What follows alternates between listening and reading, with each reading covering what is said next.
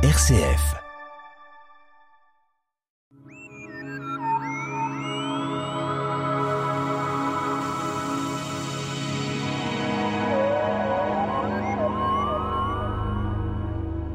Les planètes naines sont très loin dans notre univers, comparables aux astéroïdes.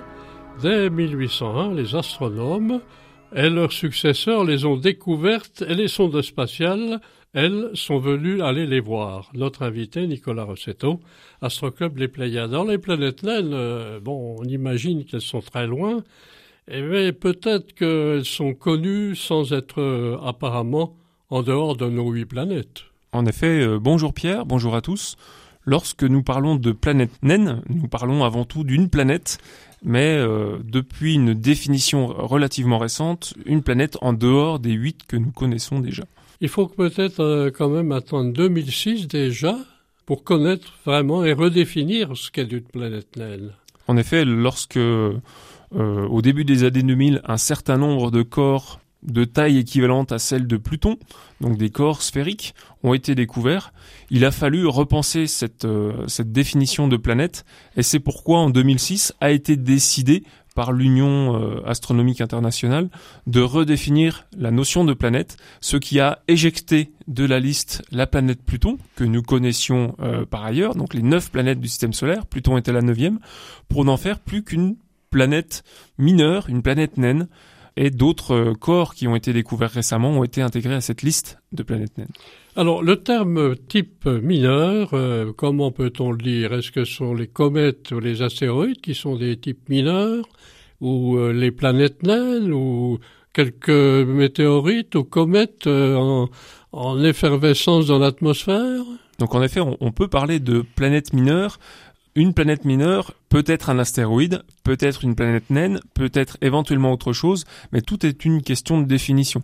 Et je pense que nous reviendrons plus exactement sur les critères de définition d'une planète naine qui font partie des planètes mineures. Alors justement, pour ces critères de définition, euh, c'est important de, dire à quoi consistent ces planètes naines. Elles ont un volume important, elles sont euh, sphériques, euh, elles sont constituées de roches, elles sont en gaz. En effet, lorsqu'on regarde l'ensemble euh, des, des petits corps du système solaire, nous avons des petits corps qui ont des formes plus ou moins régulières et l'un des critères de définition d'un objet comme étant une planète naine, c'est que sa masse soit suffisamment importante pour qu'il y ait une symétrie euh, sphérique, c'est-à-dire que l'objet soit quasiment sphérique. D'autre part, l'objet doit tourner sur une orbite dont le Soleil est l'un des centres, donc comme notre planète. En plus, cet objet euh, circulaire, cet objet pardon sphérique, ne doit pas être un satellite d'une autre planète, et enfin, il doit alors faire ce qu'on appelle le ménage sur son orbite, c'est-à-dire qu'il est tout seul sur son orbite. Et ce quatrième critère-là est important car on retrouve beaucoup de corps sphériques qui ne sont pas tout seuls sur leur orbite et du coup ils ont été n'ont pas été intégrés à cette nouvelle définition de, de planète. Est-ce qu'on peut la comparer quand même à des astéroïdes, une comète où la, la superficie est contrastée, rocheuse, pas très équilibrée, pas plate? Euh, c'est un, une roche, si vous voulez, plutôt qu'une planète euh, complètement sphérique. Alors toutes les planètes finalement qu'on a sont, sont sphériques. Toutes les planètes qui ont la, cette définition-là euh, sont sphériques, mais compte tenu de leur taille et du coup de leur masse, de leur masse, on va les considérer comme majeures ou mineures. Donc les planètes sont mineures de par leur taille. Donc actuellement, il semblerait qu'on a découvert cinq planètes. Euh, on n'a pas estimé le nombre de planètes naines, mais ça doit dépasser plus que cinq euh, unités. Alors, il y en a certainement plus. D'ailleurs, les, les, les, recherches sont en cours, mais il se trouve que parmi euh, ces cinq planètes naines connues, il y en a deux qu'on connaissait déjà depuis euh, un certain temps. Alors, Pluton était une planète naine en effet, Pluton, c'est celle qu'on connaît le mieux, car elle a été euh, découverte euh, au début euh, du XXe siècle, en 1930, et pendant longtemps, elle a fait partie de la liste des neuf planètes du système solaire, mais il se trouve que ce n'est pas la première à avoir été découverte, c'est seulement la plus médiatique. Donc à proximité, euh, les plus proches, euh, vous avez parlé de Pluton, on a d'autres plus proches aussi? Alors il y a d'autres planètes qui sont plus proches, mais surtout une autre planète qui avait été découverte il y a plus de deux siècles désormais par un astronome italien, c'est Cérès. Et en fait ce, ce corps-là, donc cette qui est considérée aujourd'hui comme une planète naine, est beaucoup plus près que ne l'est Pluton, étant donné qu'elle est dans la ceinture d'astéroïdes, la ceinture principale qui est entre Mars et Jupiter. Donc elle a quelques unités astronomiques de nous, alors que Pluton est à plusieurs dizaines d'unités astronomiques de nous.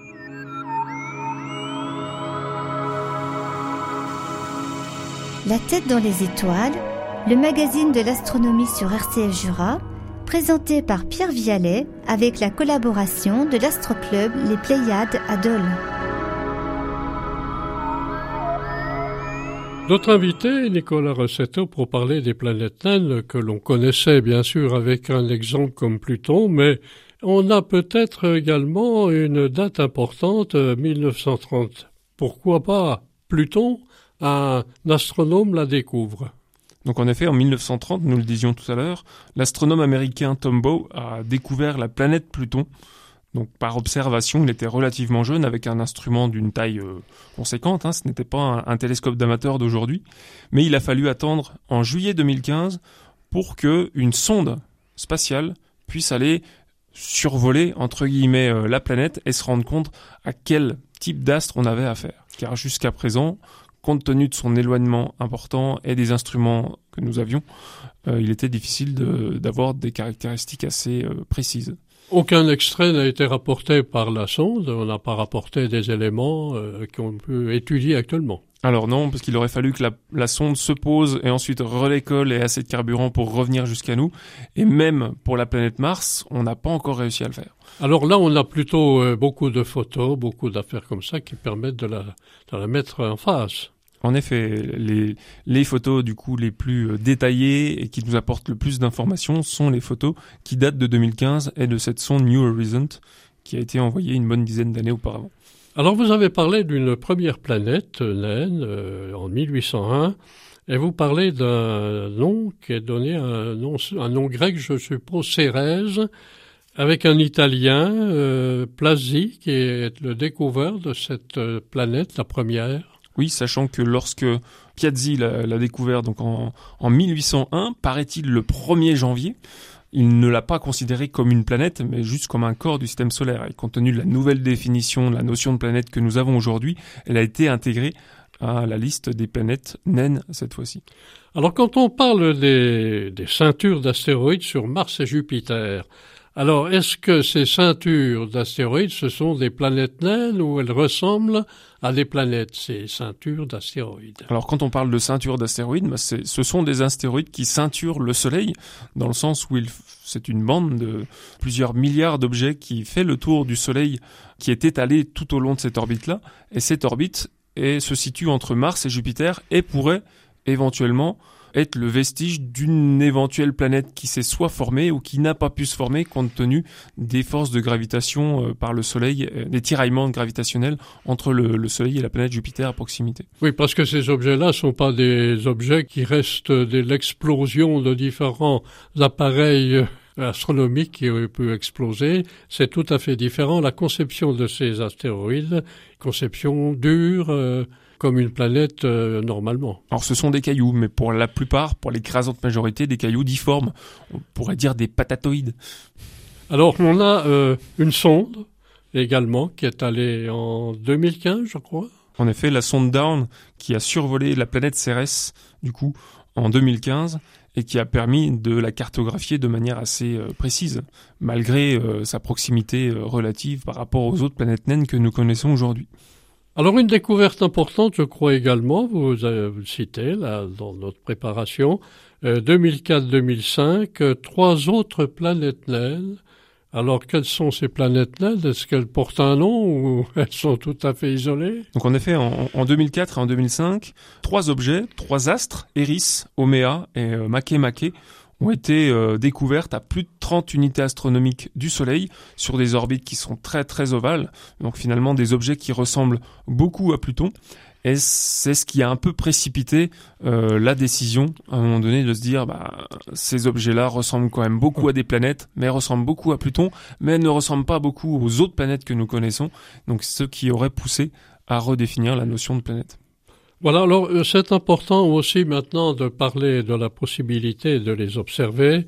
Il semblerait que les instruments actuels, amateurs, dit-on, euh, ne sont pas capables d'observer les planètes naines. En effet, hormis Cérès, qui est de magnitude 7, entre 7 et 8, d'ailleurs nous pourrons en reparler tout à l'heure, euh, les autres objets sont à des distances, compte tenu de leur taille, sont à des distances et du coup à des magnitudes, donc des luminosités tellement faibles qu'il est quasiment impossible de les trouver avec des instruments amateurs.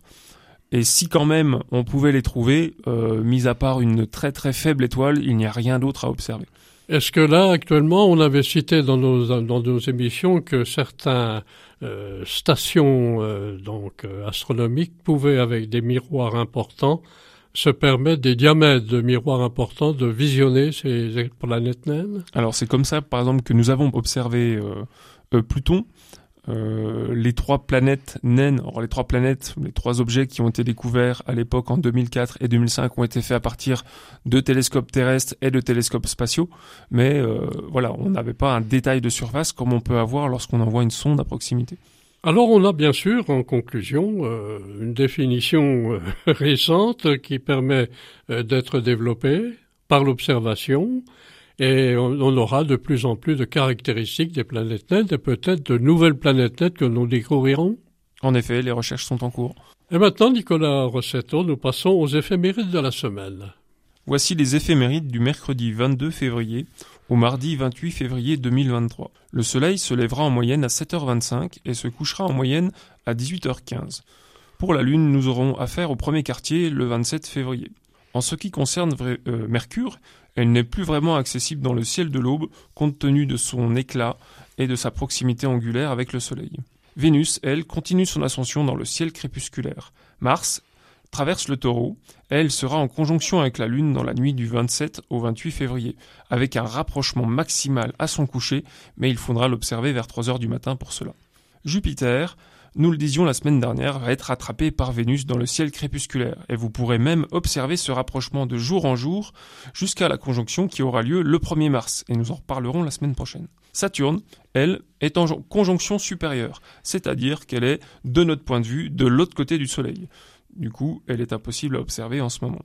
Et enfin, la Lune, nous l'avions dit tout à l'heure, elle sera également en conjonction avec la planète Vénus et la planète Jupiter le 22 au soir, le 22 février donc, mais il faudra se dépêcher pour la voir car à 20h30 tout ce petit monde sera couché. Et enfin, nous avons parlé de Cérès pendant l'émission. Nous l'avons en ce moment entre les constellations du Lion et de la Vierge. Vous pouvez l'observer après 22 heures. Et si vous êtes équipé d'une paire de jumelles, le meilleur moment pour l'observer sera à la fin du mois de mars, puisqu'elle sera accessible avec une magnitude autour de 7. Nicolas Rossetto, merci pour FCF Jura. Merci.